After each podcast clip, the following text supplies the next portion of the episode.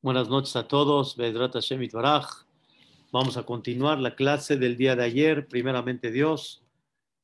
Vamos a dar la clase Hashem Leilun David Ben Vicky Victoria, Teresa Bat Sofía Sara, Shlomo Nisim Ben Margalit, Zuri Ezra Ben Teresa. Que todos Ruach Hashem Tanihen Began Eden que escuchemos ya Besorot Tobot, primeramente Dios. Este capítulo que empezamos ayer, el capítulo 149, el penúltimo Alelucá, habíamos, habíamos hablado que David Amelech manifiesta Shirula Hashem Shir Hadash. Cuando llegue el Mashiach Tzidkenu, vamos a hacer un cántico nuevo. En breve explicamos, aquí David Amelech eh, expresa el concepto del cántico en términos masculinos y no en términos femeninos, que normalmente la Torá, cuando habla de un cántico, lo expresa de forma femenina, como dice la Torá en varias ocasiones, Shira Hadashah, que es en femenino, no Shir Hadash, que es en masculino. Pero aquí David Amelech habla cuando llegue el Mashiach un cántico nuevo, porque David Amelech refleja que cuando llegue el Mashiach ya no va a haber otro embarazo y otra necesidad de aliviarse, como explicamos en el sentido figurado. Un embarazo representa para la mujer una etapa de alguna forma difícil, un cambio hormonal, una parte dificultosa en la cual la mujer hay veces no se siente bien, hay mujeres que tienen que acostarse, pero llega el parto o el alivio.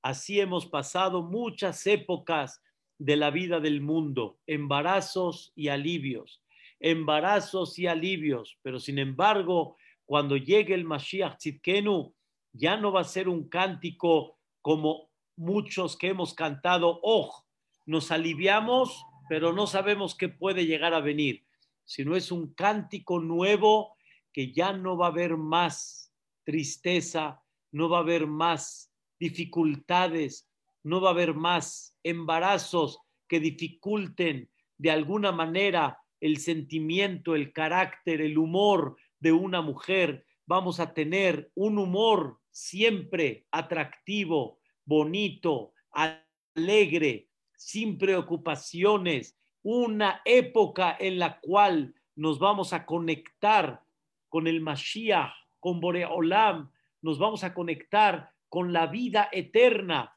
El Mashiach va a ser un momento en la cual ya no va a haber esos atractivos que nos desvían, esas tentaciones que nos alejan de Dios, esas cosas que nos venden que son fantasía, que realmente no son alegría más que nada más analgésicos momentáneos, pero todavía el problema está cuando llegue el Mashiach va a ser Shir Hadash, un cántico que ya no va a tener un embarazo y un alivio más, un cántico nuevo completamente. Quiero Bedrat Hashem bajo el tema que hablamos ayer, que habíamos comentado que la persona tiene que aprender a prepararse para esta época. Quiero Bedrat Hashem compartir con ustedes una Gemara en Masejet Pesahim, una Gemara que dice un tema muy importante en la vida de la persona.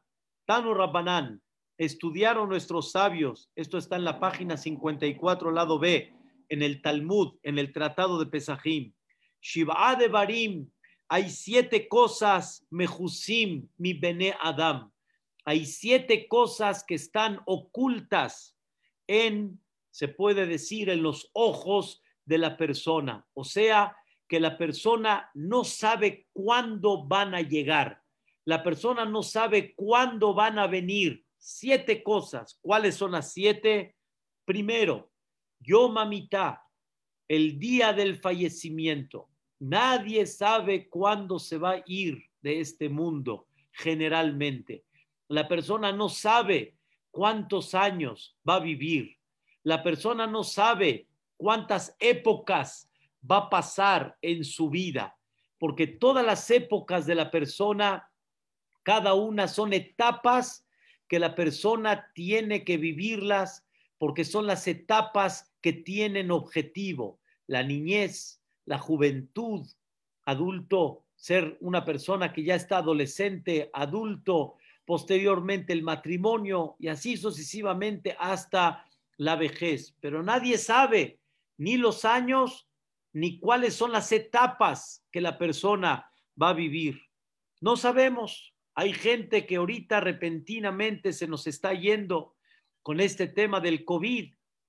Son temas que Boreolam está dictaminando y Hashem Baraj está decidiendo y nadie sabe cuando hace 15 días, hace 20 días, todo estaba normal y de repente la persona ya no está acá en menos de 15 o 17 días. Eso está oculto en los ojos de la persona. Dos, dice la Gemara, Yom Anehama, el día del consuelo. Cuando una persona se va a consolar de su preocupación, cuando la persona va a ver una solución o va a tener una tranquilidad del problema que tiene, igualmente también no la persona no tiene la idea cuándo va a ser. En el momento que la persona está viendo el problema y no ve una solución y no ve un consuelo al problema, dicen nuestros sabios, Dios oculta a la persona cuando va a tranquilizarse de esta preocupación. Muy interesante, queridos hermanos, y es algo real. Todos aquellos que pierden un ser querido, principalmente la Nehamá, la persona no sabe cuándo va a venir. El consuelo, el cambio de alguna forma de sentir ya, no es tanto la palabra una resignación, pero sí de alguna forma una visión diferente a la vida para continuar adelante, la persona no sabe cuándo va a venir y en el momento la persona no ve cuándo va a llegar una tranquilidad en el momento en el que él ahorita está, como dicen, jalándose los pelos y no sabe cuándo se va a solucionar esto. Y esto puede ser en muchas cosas, no nada más cuando uno pierde un ser querido. Hay veces la persona cuando está buscando parnasá difícil, hay muchas situaciones que la persona está oculta en sus ojos. ¿Cuándo va a llegar el cambio, la solución y la tranquilidad a esa preocupación que él tiene? Número tres, Omekadin. Omekadin significa, hay dos explicaciones. Número uno, Omekadin significa la persona no tiene una claridad cómo eh, sacar un juicio en una forma clara. O sea, cuando llega un, un, un juicio delante de él, una situación en la cual él tiene que juzgar, la persona no conoce en el momento, no conoce la solución a ese juicio y no sabe la persona de alguna manera cómo solucionar esto de una manera justa, de una manera correcta. Eso se llama Omekadin. Y según el comentarista Rashi, hay algo increíble.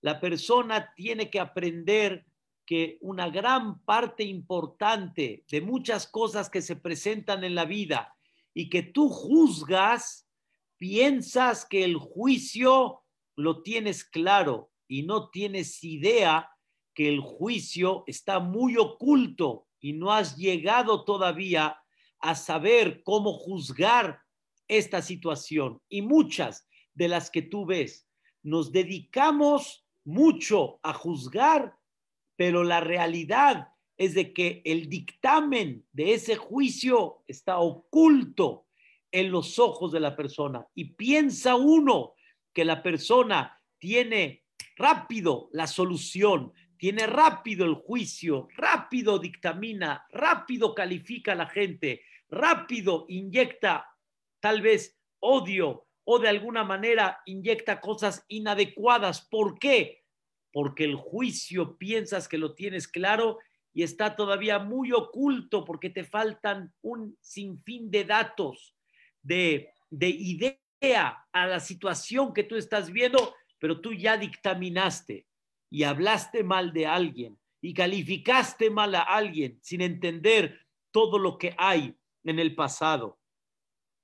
Otra, otra explicación que dice Rashi, la persona no sabe el juicio que la persona va a tener por toda la vida que tuvo, o sea, cómo se consideró su vida y realmente cómo la persona aprovechó y llevó a cabo el objetivo de la vida. También este juicio que va a ser después de 120 años está oculto de nuestros ojos. No tenemos idea y en muchas ocasiones pensamos que tal vez todo está bien y no tenemos absolutamente idea de que tal vez muchas cosas cometimos errores y esto está oculto en los ojos de la persona. Voy a explicar, Vedrat Hashem, todo en términos generales. Entonces, ¿qué llevamos? El día del fallecimiento, nadie lo sabe. ¿Cuándo la persona se va a consolar? Nadie lo sabe. El momento. Tres, el fondo del juicio para sacar un dictamen correcto. La persona no lo sabe. Fácil, dictamina y juzga sin entender que el fondo del juicio realmente está oculto. Porque para que tú juzgues, hay muchas cosas y muchos factores que tienes que saber que ni lo sabes. Y que tú nada más a primera vista, ya luego, luego calificaste sin entender que hay algo muy detrás de lo que tú viste. Y por lo tanto no debes de juzgar. Y comprende que hay cosas todavía que están muy ocultas. O otra explicación, tu vida, ¿sí? ¿Cómo estuvo? ¿Cómo terminó? El objetivo se llevó a cabo. El juicio después de 120 años también está oculto. Número cuatro. En Adam Yodea Mabelibosh el Javeró. La persona no sabe lo que piensa el otro. Eso está oculto. Dios puso oculto que una persona puede ver al otro y no sabe qué piensa, no sabe qué trama con él o no sabe si lo quiere. Dios lo puso oculto. Está muy interesante que la persona tiene varias cosas que están ocultas y que Dios no quiso que las sepas, que tengas ideas sobre ellas. Una de ellas es qué piensa el compañero. Número cinco.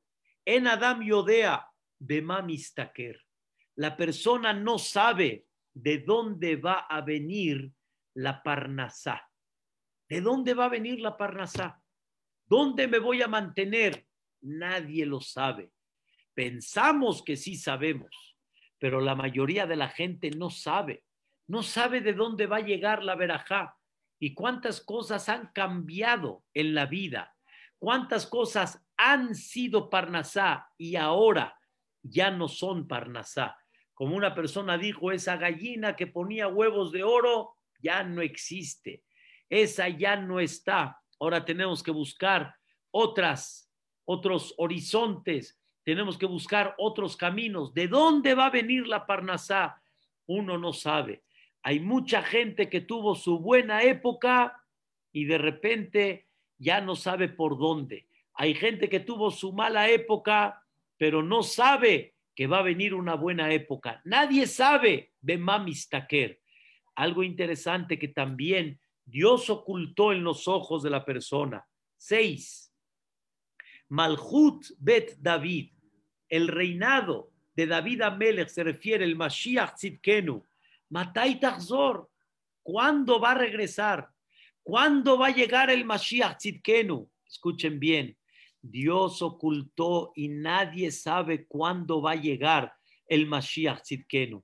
Ya dicen el dicho, el que sabe no dice y el que dice no sabe. La realidad es de que hay gente que puede saber, pero ellos saben que son únicos y exclusivos que saben, pero Dios lo ocultó. Y Dios no quiere que la gente sepa cuándo va a llegar el Mashiach Tzidkenu. Y esto, queridos hermanos, muy interesante. Dios ocultó esto en los ojos de la persona. Y por eso yo les digo, la gente que dice no sabe, porque Dios no te dijo cuándo es y Dios te ocultó cuándo va a ser. Está escrito en Perashat Vayhi, la última Perashat de Bereshit, que Jacob vino, juntó a todos sus hijos para decirles qué va a pasar Beaharit Ayamim, qué va a pasar Beaharit, quiere decir en los últimos años de la vida. Dice el comentarista Rashi, quiso decirles a sus hijos cuándo va a llegar el Mashiach Tzidkenu. Y en ese momento, ¿qué creen? Se le ocultó a Jacob y hagan de cuenta, se le olvidó, se le olvidó. Y le preguntaron, más bien dicho, le preguntó Jacob a sus hijos, tal vez alguno de ustedes no está en el camino correcto, tal vez alguno de ustedes se me está saliendo, como dicen, del huacal. Cada uno tal vez no está en una forma correcta y como debe de ser. En ese momento los hijos de Jacob vino le dijeron, Shema Israel, escucha Padre Israel, Hashem no Hashem Ehad. Todos estamos en la misma línea. Dijo Jacob, Baruch Shem, que vos malhutó le olam vaed. Y dijo Jacob vino, ya entendí que se me olvidó cuando llega el Mashiach, no porque uno de ustedes no está bien, sino porque Dios no quiere que yo descubra este secreto. Por eso les vuelvo a repetir, el que sabe no dice y el que dice no sabe. Con todo respeto a cada persona que llega a decir, va a llegar, no sabe porque la realidad es que Dios ocultó. Una cosa sí les puedo decir, que estamos más cerca que antes, seguro, eso es indudable, porque el mundo ya tiene 5.781 años y de los 5.781 años ya falta menos a los que vivían hace 200 años atrás, porque el mundo tiene un límite y al final el Mashiach tiene que llegar. Pero ¿cuándo va a llegar? Está oculto en los ojos de la persona. Eso es lo que debemos de aprender y es el sexto punto. Y el último, queridos hermanos, hemos visto mucha maldad, mucha. Hemos visto desgraciadamente cosas muy fuertes en el mundo. El mundo ha tenido gobiernos Allah Istor, que Dios nos cuide, gobiernos o este, sectas o gente que Barminan Hashem Ishmor, lo que ha hecho en el mundo. Sin embargo, la gente dice, ¿cuándo va a terminar esta maldad? ¿Cuándo? ¿Cuándo va a terminar esta parte negativa? También la última, Malhut Hayevet Matai ¿Cuándo se va a terminar la maldad? Nadie sabe tampoco. Nadie sabe. Está oculto en los ojos de la persona. Entonces, resumimos, queridos hermanos, cuáles son las siete cosas que están ocultas en los ojos de la persona. Quiere decir que no sabemos cuándo. El día del fallecimiento, el consuelo, el fondo de un juicio para juzgar a una persona no sabes lo que hay detrás, los factores y todas las cosas que hay, no las ves, la persona piensa que ve, no sabe. Tres, cuatro, la persona no sabe lo que el compañero piensa de él. Cinco, la persona no sabe de dónde va a tener Parnasá. Seis, la persona no sabe cuándo el Mashiach va a llegar. Y siete, la persona no sabe cuándo se va a terminar el mal. Pregunta uno de los grandes jajamim de las últimas épocas, Rab Shlomo volve Alaba Shalom, Zeher Tzadik Libraja, pregunta, ¿cuál es el factor común de las siete cosas? Para aprender Bezrat Hashem, y va a ser el tema que vamos a redondear el día de hoy. ¿Cuál es el factor común de las siete? Dice Rab Volve, vamos a tomar la primera, y de la primera vamos a entender todas las demás. La primera, ¿cuál es, queridos hermanos? Nadie sabe el día del fallecimiento. Nadie sabe el día del fallecimiento. Y, y si no sabemos qué pasa y por qué no lo sabemos también, ¿qué representa esto? La respuesta es, queridos hermanos, Dios le ocultó a la persona el día del fallecimiento. Escuchen bien, como dice la Gemara en Masejet Shabbat. Shub, regresa. Yomehad lifne mitateja. Regresa un día antes que fallezcas. Un día antes de que te mueras, hazte Shubá. Pregunta la Gemara. Le preguntaron a Rabbi el Azar. La persona no sabe cuándo va a morir. Entonces, ¿cómo le pides que haga Teshuvah un día antes que se muera cuando él no sabe cuándo se va a morir? Contesta a la Gemara, eso es justamente como no sabes cuándo te vas a ir, por lo tanto, todos los días hazte Teshuvah, porque no sabes cuándo te vas a ir. Y entonces, yo quiero que todos tus días sean limpios, que todos tus días sean productivos, que todos tus días vengan con sentido, porque ya que tú sabes que realmente después de 120 años te vas a ir y la realidad es que tu vida tiene que tener un objetivo y yo quiero que ese objetivo se lleve a cabo, regresa un día antes y son todos los días. Dijo el rey Salomón en Cogelet, Bejol Yom y Bejol Et y Lebanim, que todos los días y en cada momento que tus vestimentas estén blancas, no las manches, porque tal vez no sabes cuándo te vas a ir y la vestimenta quedó manchada. Lávala todos los días, porque no sabes el día que te vas a ir. ¿Qué quiere expresar Rabbi el Azar y cuál es el sentido que la persona no sabe el día que se va a ir? Queridos hermanos, existe un concepto que la persona normalmente dice estas palabras, tengo tiempo, todavía hay tiempo. Y normalmente la persona deja muchas veces las cosas hasta el final. Normalmente no lo hace al principio. Tengo tiempo. Esto para después, esto lo puedo arreglar. Tengo tiempo. Dice Dios, si tú piensas que tienes tiempo, sale que nunca vas a aprovechar tus días. Y tú vas a decir, al fin que puedo hacerte Teshuvah un día antes del fallecimiento y sale que tus días, en vez de que salgan productivos, fructíferos y con vestimentas blancas, todos tus días se fueron y no los aprovechaste. ¿Por qué? Porque tú pensaste que tienes tiempo. Y al pensar que tienes tiempo, no te pone las pilas voy a decir un ejemplo, queridos hermanos, muy doloroso, pero es un ejemplo muy claro. Te quedan, imagínense que Dios le diga a una persona, te queda una semana de vida, sana, bien, con parnasá, pero te queda una semana. En ese momento la persona dice, espérame, me queda una semana, voy a voy a, a ver, voy a ver cómo voy a aprovechar esta semana. Escuchen la inquietud. Haz lo que has hecho hasta el día de hoy.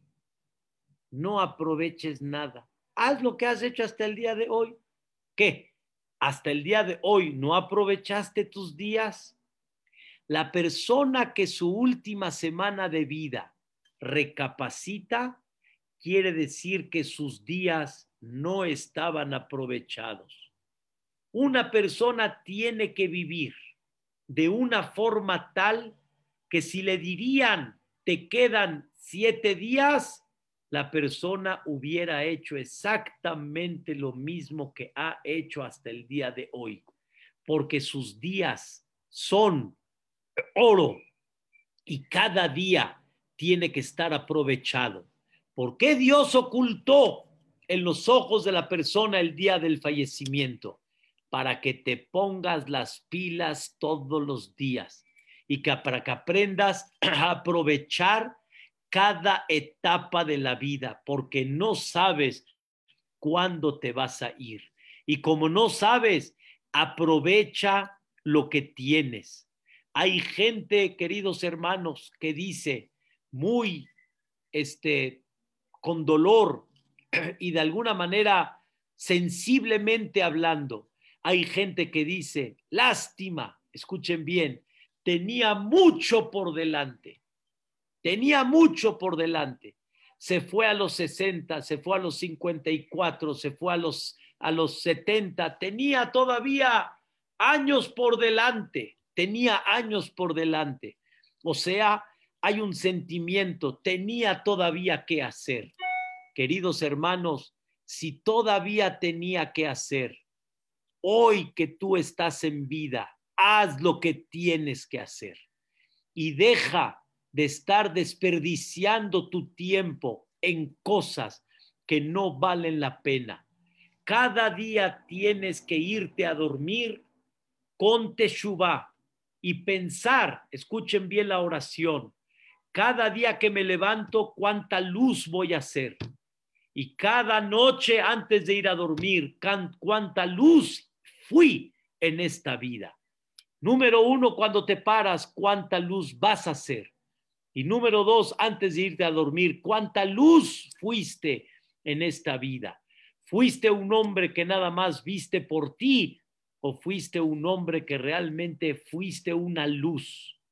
Escuchen, queridos hermanos, no busques ser feliz, busca hacer feliz a todos aquellos que están a tu alrededor y tú vas a ser feliz.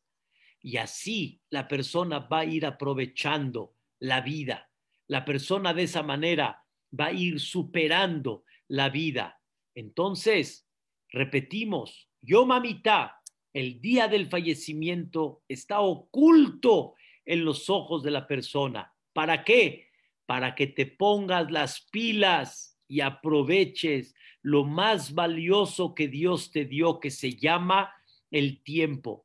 Y para que la persona cada día tenga su vestimenta en blanco. Y por eso ya explicamos que realmente cada día tiene tres etapas principales de la vida al amanecer como un bebé, a mediodía como un adulto y en la noche como un viejito.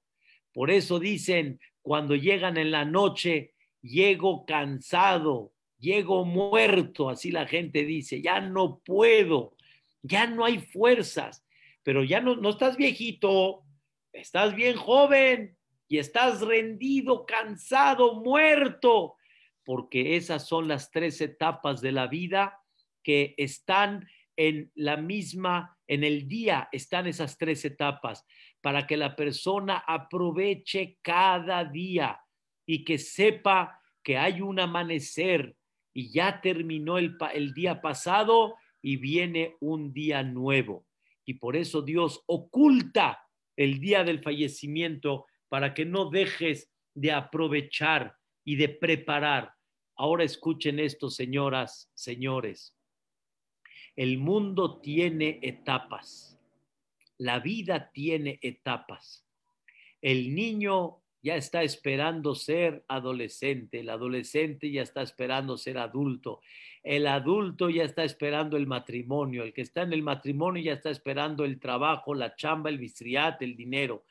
Los otros después ya están esperando hijos y después están esperando bar mitzvot, y están esperando bodas y están esperando este, nietos y están esperando bisnietos hasta que al final de la etapa la persona dice, ya, que ya se quiere ir. Ya, ya vivió. La persona tiene que saber que hay etapas y cada etapa va preparando a la otra etapa. Y la otra etapa va preparando a la otra etapa. Ni bebé es una etapa que se prepara para la niñez. La niñez es una etapa que prepara a la juventud. La juventud es una etapa que prepara a la adolescencia, la adolescencia al adulto, el adulto al matrimonio, etcétera. Queridos hermanos, todas las etapas, una va preparando a la otra y nadie sabe cuándo viene para que la persona esté preparada, para que la persona no se confíe y lo deje al final. Queridos hermanos, así como el día del fallecimiento, de alguna manera es, escuchen bien, es algo oculto, igualmente también el consuelo también está oculto, porque de alguna manera la etapa que la persona está pasando en el contratiempo que tiene también es un trampolín para irse para arriba, para madurar, para elevarse, para tener un nivel mayor, para tener una madurez mayor. Y por eso no hay este, una claridad cuándo va a venir el consuelo. Porque si la persona supiera cuándo el consuelo va a venir, esta etapa la pasaría así, como dicen, hafif, así superficial, al fin que yo ya sé que en tanto tiempo ya se va a tranquilizar. Y en vez de que entienda que esta etapa es una etapa de madurez y de crecimiento, él convirtió esta etapa no en crecimiento, sino en todo lo contrario. Convirtió la etapa en una caída que después, cuando ya se tranquilice, pasó esa etapa y la persona no maduró. Por eso nadie sabe cuándo va a llegar el momento del consuelo, porque la persona tiene que aprender que esa etapa de la vida es un crecimiento. Yosef Tzadik entró como esclavo, entró al calabozo, pero no sabía cuándo, no sabía cuándo, qué pasó, por qué no, porque Yosef Tzadik, esa etapa fue una etapa de crecimiento, no fue una etapa así nada más. Hay un dicho que mucha gente dice, ya pasó, ya pasó, lo principal ya pasó. Ya pasó lo duro, ya pasó. Pero muchas veces lo decimos, ya, ya pasó, ya, ya, ah, Baruch Hashem, ya pasó. Ok, estoy de acuerdo que ya pasó. Qué bueno que ya estás en una época de tranquilidad. Pero esa época difícil no debería de haber pasado de pasar. ¿Qué construyó en ti esa etapa? ¿Qué maduró en ti esa etapa? ¿Qué elevación te dio esta etapa? Queridos hermanos, hay una palabra en hebreo que se llama nisayón. Nisayón en hebreo significa prueba, reto en la vida. Todas las pruebas que se presentan en la vida son en hebreo nisionot.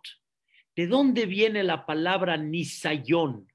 Viene de la palabra nes, pero Nes no es milagro, esa es otra traducción. Nes es una cosa que está levantada, una cosa que está en alto, como decimos en la Amidá, Besanes le kabetz galuyotenu.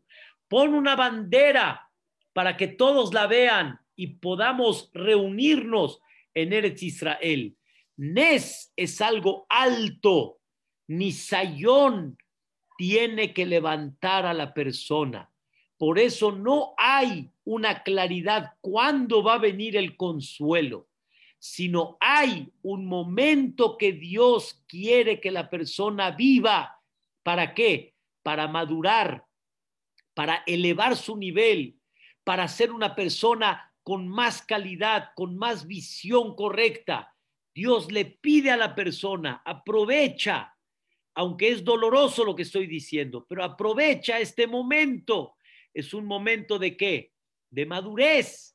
Es un momento de salir con fuerza. es un momento de elevarte más todavía. Es un momento que, que debe de ser un trampolín. Como dijo una vez un goy, un trampolín, sí. Cuando pisas el trampolín, bajas. Bajas. Pero lo que bajas es para qué? ¡Bum! Para irte muy arriba. Es un trampolín. Pero que no sea no un trampolín. Hay gente que desgraciadamente en vez de que, se, en vez de que fue un trampolín, fue una trampa. Quiere decir, cayó y ya no se elevó. La persona tiene que aprender que todas las etapas de la vida deben de ser aprovechadas, deben de ser parte de la formación de la persona. Y Dios, Allah Dios, tú eres el que decides y en muchas ocasiones muy duro y muy difícil cuáles son las etapas de madurez que una persona tiene que pasar. Y tú sabes, Boreolam, por qué decidiste a X, Y o Z, decidiste que esa sea tu etapa. Entonces, la persona no sabe cuándo se va a ir para aprovechar todos los momentos de la vida y que los domingos no los desperdicie. Domingo, un día de relax, no quiere decir un día nulo. Dijo el Hazonish, de los, de los, los descansos no significan que tienen que ser nulos. Los descansos no significa que tienen que ser sin aprovecharlos, tirarlos. Los, los días de descanso son días que al revés tienes que aprovechar para unirte con la familia, para crecer, para aprovecharlo y de alguna manera darle más sentido. No puedes dejar un día de tu vida que pase así nada más. No dejes al final, por eso Dios ocultó. Número dos, a Kadosh le dio a la persona problemas y no sabe cuándo se van a solucionar. No sabe cuándo se va a quitar esa preocupación. ¿Cuándo va a venir el la y el consuelo? ¿Para qué? para que aprendas que esos momentos también difíciles son momentos de crecimiento. Número tres, queridos hermanos, como no sabes todo lo que hay detrás del compañero, de lo que él hizo, por lo tanto no juzgues, no juzgues. ¿Saben por qué el mundo se ve como se ve? ¿Saben por qué hay mucho la sonará? ¿Saben por qué hay falta de hermandad? ¿Saben por qué hay problemas de alguna forma? Dios no lo quiera, sociales, divorcios, falta de comunicación, etcétera, porque tú no sabes lo que hay detrás de muchas cosas y por lo tanto juzgas y dictaminas. Y viene Boreolam y te dice, deja de juzgar porque piensas que sabes, pero hay, hay mil veces más lo que no sabes a lo que piensas que sí sabes. Y por lo tanto deja de juzgar a la gente y empieza a darle más sentido de comprensión, de compasión, de análisis para juzgar para bien y para dejar de hablar mal y para dejar de rechazar a la gente y, y aumentar más el concepto que se llama ahavta le reaja camoja. Deja de pensar que sí sabes. Dios te va a demostrar en la vida que mucho más de lo que realmente piensas que sabes, no sabes. Y por lo tanto, aprende a juzgar de forma correcta y adecuada. Viene siendo lo mismo, señoras y señores, viene siendo el mismo concepto la misma idea. No sabes. Y como no sabes, ponte las pilas para aprender cómo sacar adelante algo que debes de aprender a sacar adelante. Le dije a una persona increíble, increíble, una vez un maestro, llegó un niño llorando y le y dijo, moré, moré, me robaron mi reloj, me lo acaban de quitar ahorita, moré, moré, es un reloj que con mucho cariño mis papás me regalaron, no es justo. Y el Moré dijo, no se preocupen, aquí vamos a descubrir quién tiene el reloj. Y dijo el Moré, el que no reconozca, voy a tener que ir de asiento a asiento para ver dónde está el reloj. Y así fue, queridos hermanos, de asiento a asiento, de asiento a asiento. Cuando estaba el alumno en la cual tenía el reloj, estaba sudando, ¿qué va a pasar? Ya no tenía escapatoria, ya no reconoció de forma abierta, aunque sé que es difícil y hubiera sido una pena muy grande para él. Pero escuchen bien, cuando llegó con el alumno que tenía el reloj, lo cachó, pero no dijo nada. Siguió con el siguiente. Siguió checando mochilas. Otra mochila, otra mochila, otra mochila. Cualquiera de nosotros, ¿qué hubiera hecho? Ya te caché. Tú eres el ladrón. No hizo eso, sino fue pasando de mochila en mochila. Terminó y se regresó a su escritorio y dijo, queridos alumnos, ya sé quién tiene el reloj, que por favor discretamente que venga, que me lo regrese y yo se lo voy a regresar a su dueño. Fue lo único que dijo. ¿Qué dijo este alumno? ¡Wow! ¡Wow! Este maestro, este Moré, es un campeón este maestro no agarró como la FBI, ya te agarré. No, no. Entendió que si robó, algo le falta. Hay algo que no está estructurado. Hay algo que tal vez los papás no le están dando. Hay algo que siente él un vacío. Una persona que roba normalmente tiene un vacío, tiene un problema no es una persona correcta, no le inculcaron ciertos valores. ¿Qué está pasando en este alumno? Y él se encargó de ayudar a este joven. El que no comprende que hay que saber muchas cosas que hay detrás, no, que no juzgue, que no juzgue y ponte las pilas y mejor en vez de juzgar, di, Vamos a ver qué está pasando con él. Vamos a ver cómo lo podemos ayudar. Eso es lo que Dios quiere. Por eso Dios te ocultó todos los factores que pueden haber dentro de una conducta de una persona para que lo ayudes, para que lo apoyes, para que digas en qué te puedo apoyar y no hasbe shalom lo contrario. Queridos hermanos, qué error tan grave de rechazar gente a primera vista. Qué error de darle un sentimiento a alguien que ya no vales por eso mismo. ¿Saben qué, queridos hermanos? Uno de mis hijos me dijo, papito, qué dolor cuando una pareja, no importa un hombre o una mujer, se casaron por figura y no se casaron con él. ¿Qué quiere decir? Me casé por la figura que tiene. Por ejemplo, es rico, es rica, este tiene fama, tiene fama. Me casé por la figura y no me casé con él. ¿Quién es él? Mihu. Nunca supiste quién es él. Te casaste con su figura. Lástima. ¿Y qué pasa, queridos hermanos? Cuando esa figura se cae, cuando esa figura deja de existir, entonces se va el amor, se quita el cariño, empiezan los problemas y el matrimonio se hace pedazos. ¿Con quién te casaste? ¿Por qué juzgas? ¿Qué fue lo que pasó? Ahí es donde está el secreto. ¿Cuánta gente debe de aprender a apoyar? Debe de aprender a comprender, a tener compasión. Y quiero decirles, en breve, eso es humildad.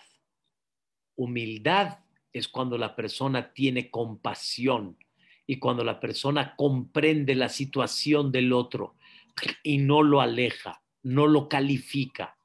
Y cuando hay compasión, automáticamente hay humildad.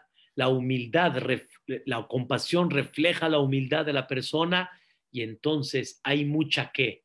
Mucha hermandad y no aleja uno al otro. Por eso Dios no le dio a la persona la capacidad de saber todo lo que hay detrás de para que aprenda la persona a, a, compadecer al otro, a unirse con el otro, a apoyar al otro, a escuchar al otro. Hay veces gente llega y dice, escúchame. Y el otro dice, no tengo que escucharte. Ya, ya, ya, ya, ya. Bueno, escúchame, préstame atención nada más. Y hay veces lo escucha uno, pero ya poniendo una barrera, como que tú ya sabes todo. Y viene la Gemara y te dice, no sabes nada. Y deja de juzgar y empieza a juzgar de forma correcta y adecuada. Empieza a compadecerte de la gente. Número cuatro, la persona no sabe lo que hay en el corazón del compañero. Dios ocultó lo que hay en el corazón del compañero. ¿Por qué Dios lo ocultó? ¿Por qué Dios no me permite ver lo que hay en el corazón del compañero? ¿Saben por qué Dios lo ocultó? Porque si Dios no lo hubiera ocultado a la histor. Señoras, señoras, si Dios no hubiera ocultado lo que el marido piensa muchas veces cuando ve una telenovela, o cuando ve a una chamaquita ahí por ahí, a la histor. Barminan, no lo digo de chiste nada más, pero es real. Si Dios no hubiera ocultado lo que hay veces yo pienso del otro, a la histor, ¿qué hubiera pasado? La gente ya se hubiera matado, familias se hubieran destruido. Y hay muchas cosas que están ocultas porque Dios quiere que haya unión, quiere que haya hermandad. Claro, es verdad que hay que trabajar más humildad y ser más bueno y ser más generoso, etcétera.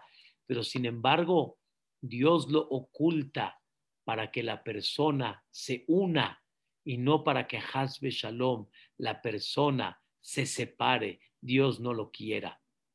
Y eso es una cosa muy importante en la vida, muy, muy importante muy, muy importante, entender Dios qué quiere de todo esto. Dios quiere de alguna manera la unión. Eso es lo que Boreolam quiere. Y sí, es verdad que existe también la parte negativa, que hay veces no ves lo que el otro está pensando en contra de ti y que realmente está tramando en contra de ti y que tú de alguna forma no te puedes cuidar. Pero para eso también la Torah habla de ese tipo de gente, a ese tipo de gente. Pero ese es un mensaje muy importante. Queridos hermanos, nadie sabe cómo se va a mantener la persona, cómo viene la parnasá de la persona. ¿Por qué la gente no sabe cuándo viene la parnasá de la persona? ¿Por qué no? ¿De dónde va a venir la parnasá? ¿Por qué la gente no sabe eso? para que la persona no se aleje de Dios y que la persona siga trabajando y sintiendo que Él está dependiendo de Hashem Baraj.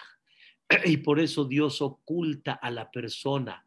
Y para que la persona no sienta en ningún momento, yo ya estoy del otro lado.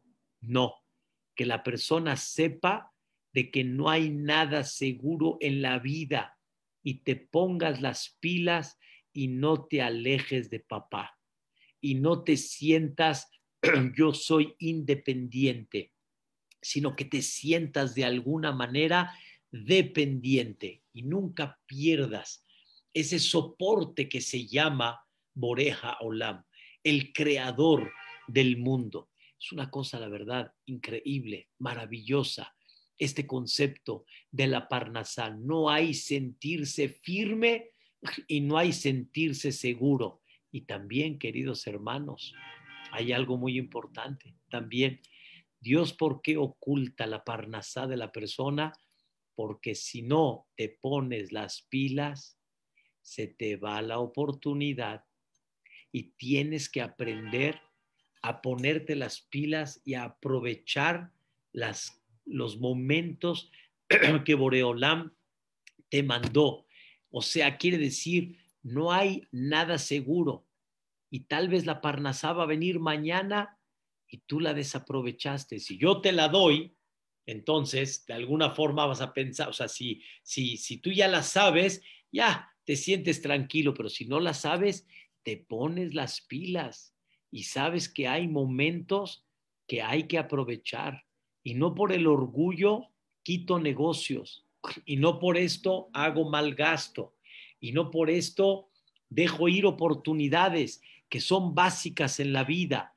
La persona tiene que prepararse, la persona tiene que tener fundamentos para esa parnasá. Entonces, no desaproveches cuando llegan momentos importantes porque tú no sabes de dónde va a venir la parnasá. Hay gente que piensa, no, esto no es para mí.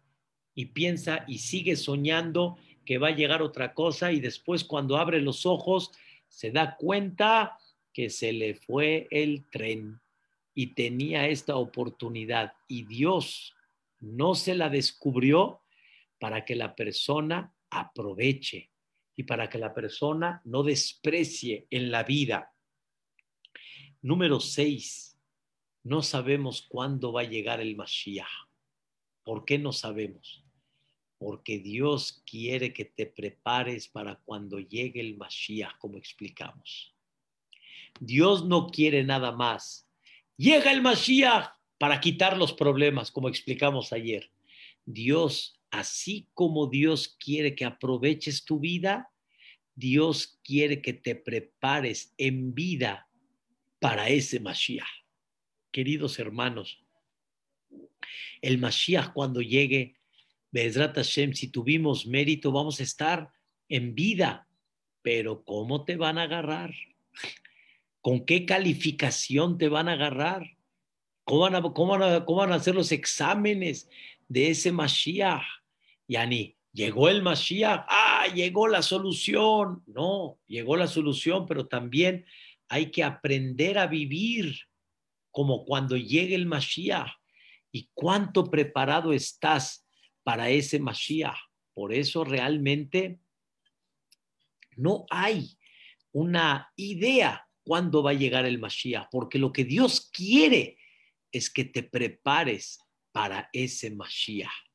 Y una cosa muy importante que fue la que hablamos, Dios quiere que te pongas las pilas para traer a ese Mashiach. ¿Por qué Dios no dijo cuándo va a llegar el Mashiach? Porque entonces la gente piensa, ya va a llegar el Mashiach, ¿yo qué tengo que hacer? Pues nada, ya está la fecha, ya está indicada. No, Señor, la fecha está indicada, pero si tú no haces lo que tienes que hacer, no, y por lo tanto tú eres parte de esa construcción del Mashiach Tzidkenu. Entonces, dos puntos muy importantes. Número uno, para que te prepares para ese Mashiach. Número dos, para que tú prepares esa llegada del Mashiach. Para que entiendas que de ti depende esa llegada de Mashiach. Como explicamos en el capítulo 147, explicamos que Dios construye Jerusalén pero tú también construyes Jerusalén. Y así como Dios con los sucesos que, que, que pasa en la vida, Dios va construyendo Jerusalén, de la misma manera Dios también, con tus actos, con tus hechos, con tus este, mitzvot, con tus tefilot, también tú estás construyendo el Mashiach.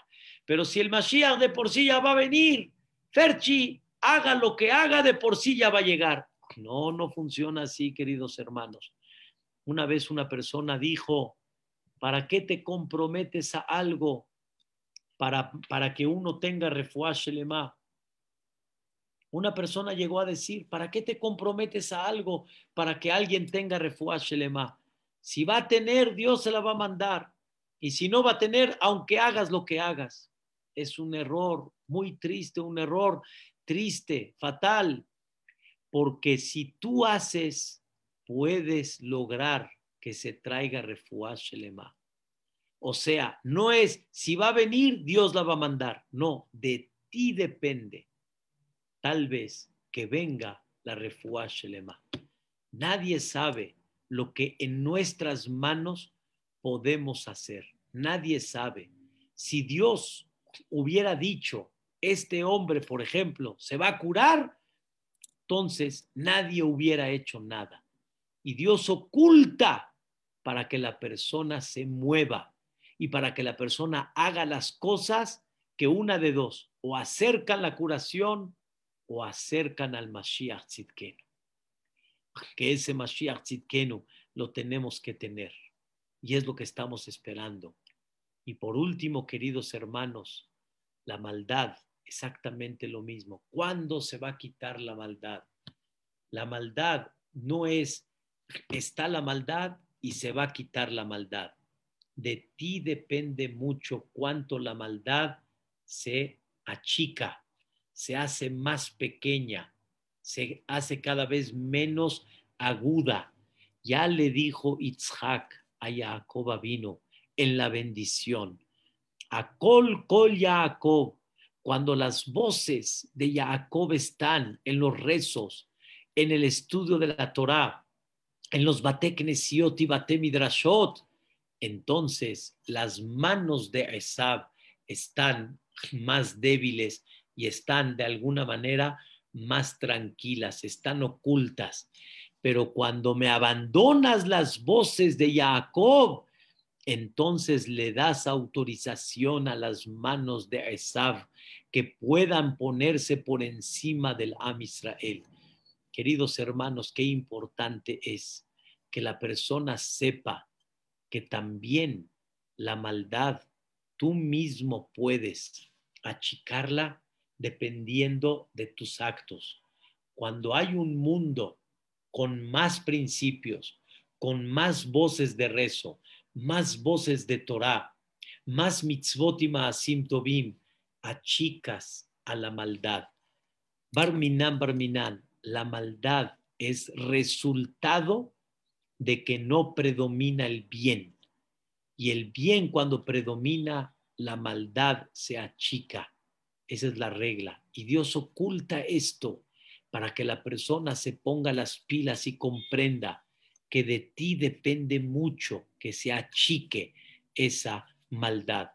Y entiende que tienes que tener una preparación poco a poco, poco a poco, para que esto se vaya logrando. Aprendimos el día de hoy algo muy, muy, muy importante, muy importante. Siete cosas que están ocultas en breve el factor común para que la persona se ponga las pilas y para que la persona haga lo que tiene que hacer con su vida, con el, el, momento difícil que es momento de madurez, para unirse con el compañero y para juzgarlo de forma correcta, para que la persona realmente no se separe de su compañero, si supiera lo que el otro piensa, para que la persona realmente se una a Dios y no se aleje de Dios en conceptos de la Parnasá, o que la persona se ponga las pilas en aprovechar las oportunidades que Boreolam le manda. El Mashiach, dos motivos. Me tengo que preparar para el Mashiach y tengo que preparar la llegada del Mashiach. Y por último, quiero quitar el mal, de ti depende. No depende de un momento fijo, depende de ti que lo achiques para que cada vez acerques más a ese Mashiach y se elimine completamente el mal. Y ese es el Shir Hadash que vamos a cantar cuando llegue el Mashiach Tzidkenu. Y prepárate para cuando llegue ese Mashiach. Dice el Rambam sobre los tres, trece principios. Aháquelo bejol yom sheyabo. Aháquelo bejol yom sheyabo. Yo todos los días estoy esperando la llegada del Mashiach Tzidkenu. Pero ¿para qué la esperas? Y está oculta en los ojos de, de la persona. ¿Para qué la esperas? La espero porque me estoy preparando para ella. La espero porque me estoy preparando para esa luz. De allá Hashem le melech al kol haaretz. Bayomahu y Hashem ehad ushmo ehad. Bezrat Hashem. Mañana, primeramente Dios, vamos a ver algo de este capítulo maravilloso. Que cuando llegue el Mashiach Tzidkenu, vamos a cantarle a Dios, escuchen bien, Benebel Betupim, o sea, con tambores y con violines. ¿Qué significa? Cuando llegue el Mashiach, vamos a cantarle a Dios con tambores y con violines. Betupim, Bejinor, ¿cuál es el secreto? ¿Y qué nos lleva? Eso va a ser para el día de mañana. Pesiata Dishmaya, a esta misma hora, en este mismo canal. No se la pierdan, primeramente Dios, que escuchemos Besorot Tobot y Bezrat Shemit Baraj, que Dios nos mande la llegada del Mashiach y que podamos cantar ese Shirah Hadashai, que estemos preparados y que aprovechemos todos los momentos de nuestras vidas y que nos unamos con la gente y que sepamos que Dios dependemos de Él en cada momento y también reducir la maldad está en ti. Refuerza el bien y la maldad solita se va a reducir. Buenas noches y que descansen todos.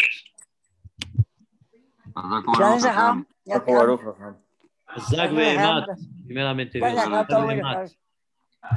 Todo lo Gracias, bueno. Hashem. Al contrario, Gracias. Mary, todo lo bueno. Gracias todo lo bueno. Hasta Gracias, mañana. Noches. Maya, Besoroto Bot para todos, primeramente Ah. Dios. Muchas gracias, mira, para todos, papi, mami, todo lo bueno. Mary, Gracias, hola, Ruth, te gusto verla por acá, Bedrat Hashem. Estoy en Canadá otra vez, Jajam. Ah, Bedrat Hashem, primeramente Dios. Aquí Hashem con la familia. Ya.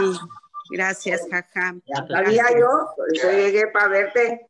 Cuídense mucho. Marcos, todo lo bueno, Isaac, todo lo bueno, don Jacobo, Cherem, todo lo bueno, Zuzu, todo lo bueno, Johnny.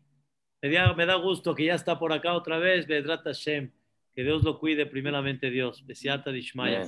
Hácenla bonito, Bedrat Hashem. Gracias, Estamos viendo, Buenas noches. Ay, señor Marcos, señor Sari, buenas noches. Gracias. Que descansen todos. noches. Bedrat Hashem. Gracias. Gracias,